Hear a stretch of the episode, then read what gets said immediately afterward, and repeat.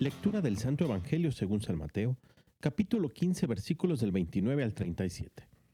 En aquel tiempo llegó Jesús a la orilla del mar de Galilea, subió al monte y se sentó.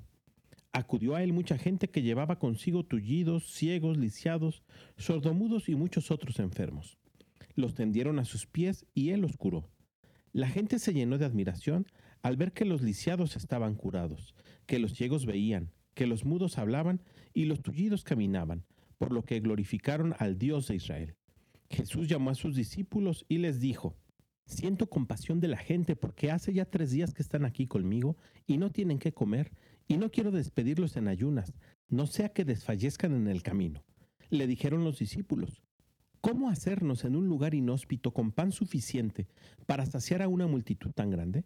Les preguntó Jesús, ¿cuántos panes tienen? Ellos le respondieron, siete y unos pocos pececillos.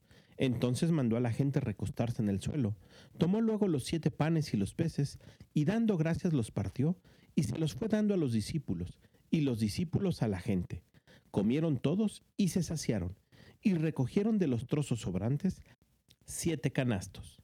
Palabra del Señor.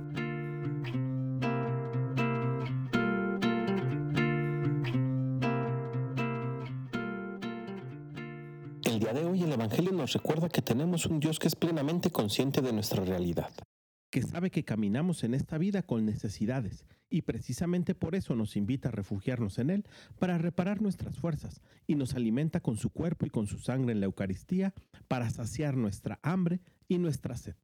¿Te encuentras cansado? Recurre a Él. ¿Estás hambriento y sediento? Deja que Él sacie tu hambre y tu sed.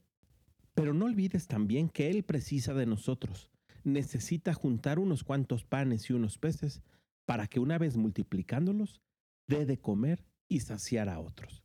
Pidámosle al Espíritu Santo que nos regale la confianza de acudir a Jesús y poner en Él nuestros panes y nuestros peces para que los multiplique. Que tengas un gran día y que Dios te bendiga.